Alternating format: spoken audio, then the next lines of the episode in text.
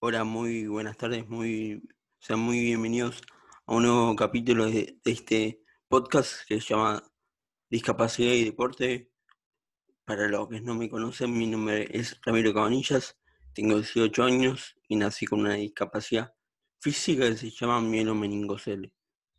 El, para también los que no me conocen o no conocen del podcast, este es un podcast con, eh, que junto dos, dos pasiones, o dos pasiones no, eh, dos temas fundamentales en mi vida, que es la discapacidad, porque yo nací con, una física, y el deporte es lo que me acompañó hasta el día de hoy y me, ha ayudado un montón. Entonces lo que busco con, esto es que la gente me conozca, sepa cómo es una persona con discapacidad, sepa lo que sí puede hacer y que no esté ese, digamos, ese dicho o ese tabú que las personas con discapacidad están encerradas en sí mismos y no pueden hacer nada. Lo que digo, no creo que se malinterprete, pero a veces se dice eso. En este capítulo voy a hablar con Pepe Céspedes, como le dicen Pepe, él dirá cómo se llama. Eh, un accidente le cambió la, vida y después él supo reponerse y con el deporte en particular, así que nada. Pepe, ¿cómo andás? Te digo Pepe porque, nada, sí. Contá un poco de, de- vos y, y principalmente te agradezco mm, que hayas aceptado todo. Y conté un poquito de vos y breve descripción. ¿Qué tal? Buenas tardes. Bueno, mi nombre es Leandro Pepe Céspedes. Eh, a los 22 años tuve un accidente de tránsito. Yo trabajaba en la recolección de residuos de la Municipalidad de Ensenada.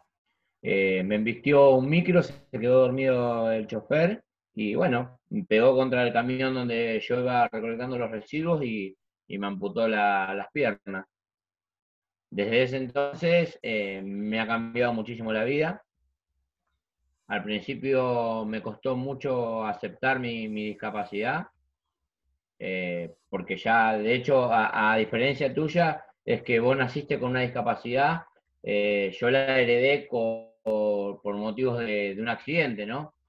Y, y uno, cuando tiene un accidente de tal magnitud como que tuve yo, se piensa que el mundo se termina y un montón de cosas que, como todo ser humano, eh, se bajonea y, no sabe cómo, cómo reaccionar ante, ante semejante acontecimiento en la vida. Yo tenía 22 años, una niña de 4 años y un nene de 3 meses, eh, jugaba al fútbol y bueno, tuve, tuve la, la gracia de Dios, siempre digo, de, de haber tenido el accidente ese que, que fue el que me cambió la vida, ¿no?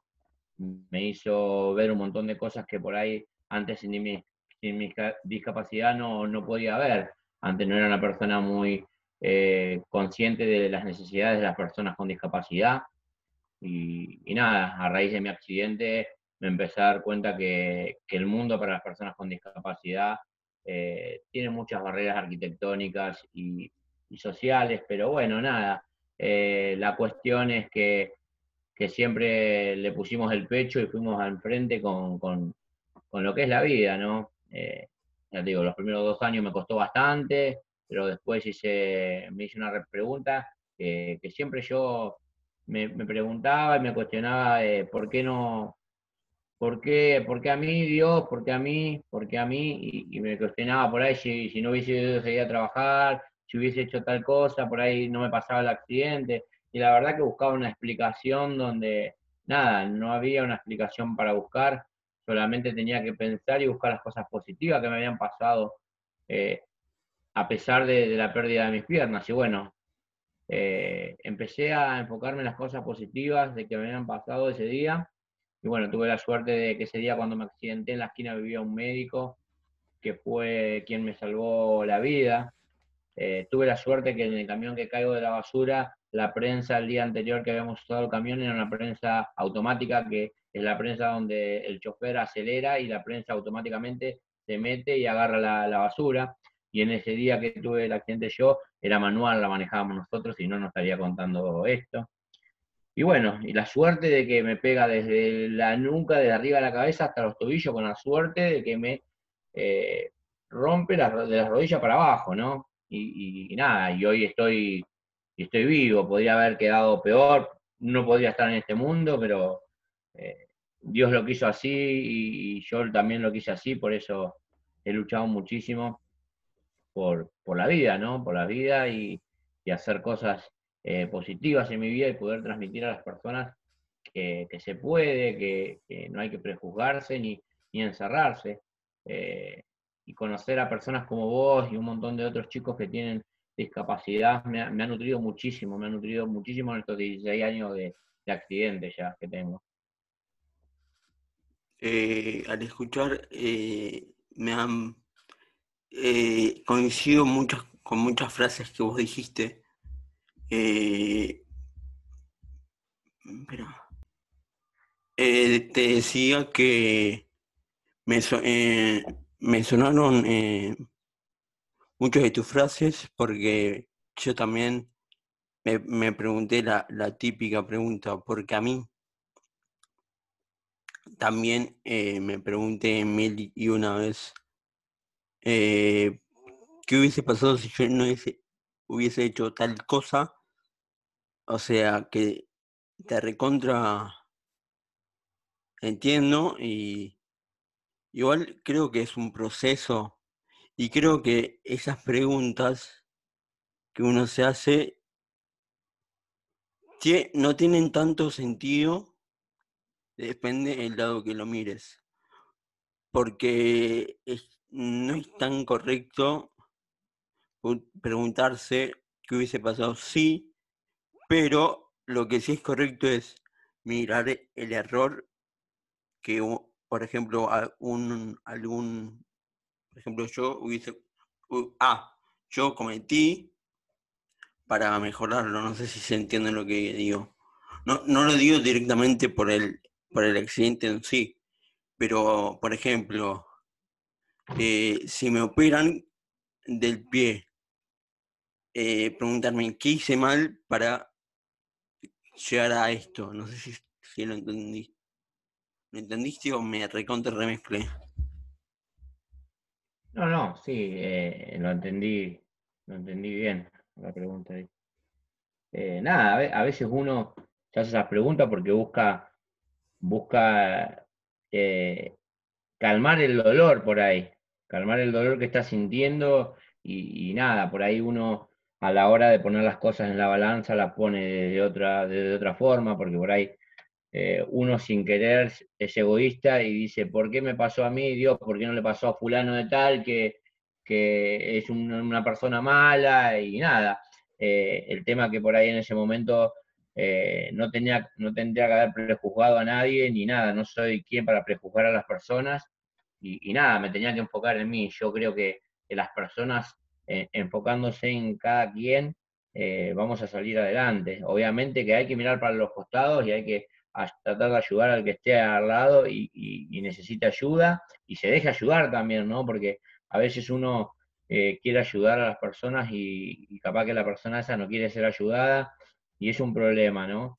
Acá la actitud es todo y, yo tengo muchísima actitud y, ganas de vivir y, ganas de que, de que la gente conozca mi historia, así como la tuya, y, le sirva a muchas personas, porque de hecho seguramente que muchas personas que, después vean la nota, que vean la charla nuestra, eh, digan, che, la pucha, estos dos, pibe, mirá cómo le pusieron el pecho, y, le podamos hacer entender que, la vida es cuestión de actitud, y, no por tener una discapacidad eh, nos vamos a rendir, ni, viceversa, ¿no? Eh, la fuerza de voluntad está en la familia, en los amigos, en creer en uno mismo y en creer cosas positivas. Básicamente creo que, es la fórmula para, para, ser feliz y, poderle poner el pecho eh, todos los días a, la vida, ¿no? Sí, sí.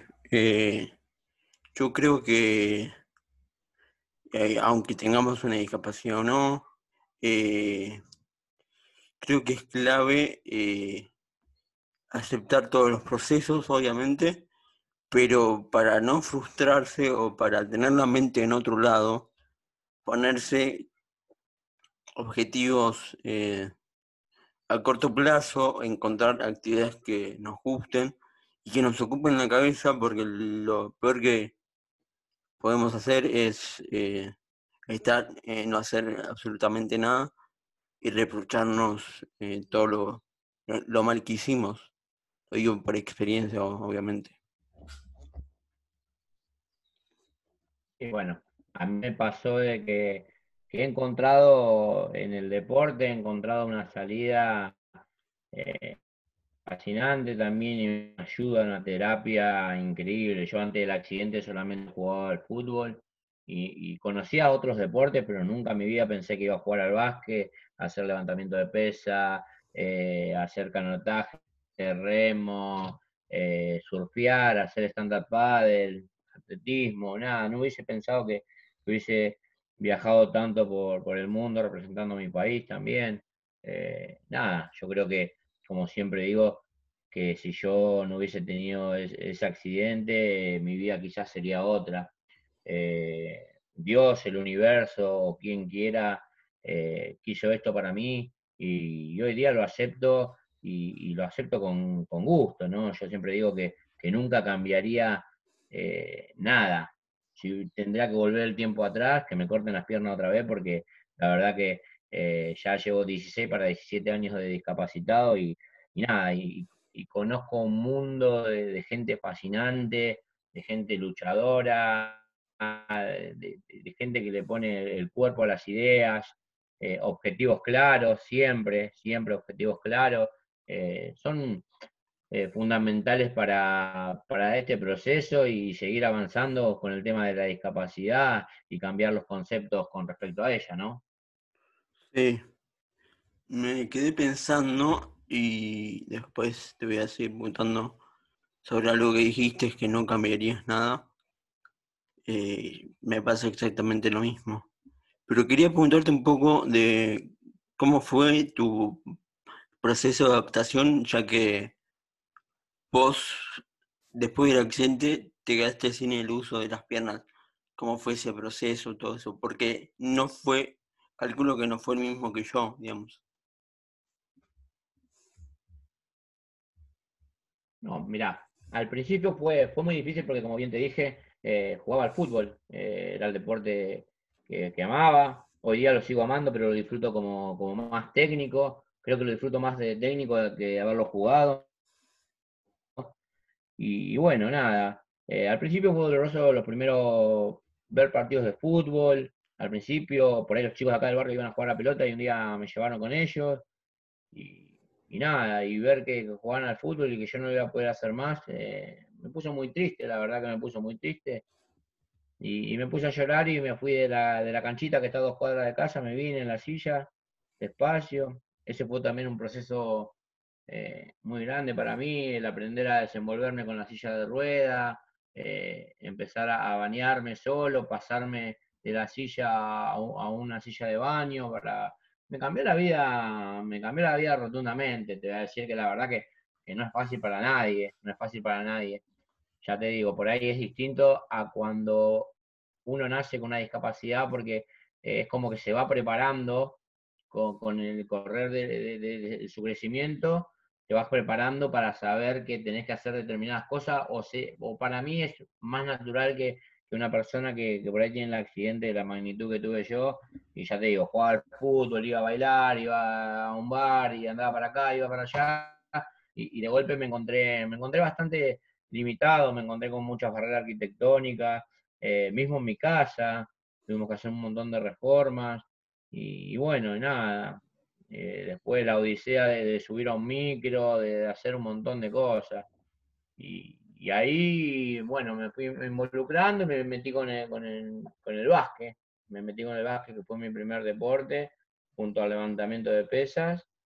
Y al principio acompañaba solamente al equipo de básquet, lo, acompañé como durante por dos años, eh, sin jugarlo. Iba a los viajes con los chicos, todo, pero no jugaba no me, no me atraía, había como ese algo en esos años que te dije que, no tenía una aceptación al 100%, eh, nada, era complicado. Hasta que un día faltó uno y no me quedó opción que subirme y, me subí arriba de la silla y hice dos remadas, agarré la pelota y era como jugar al fútbol, pero con un arco más chico que era el aro y le fui agarrando la mano y hasta el día de hoy lo sigo jugando y es uno de los deportes que más me apasiona.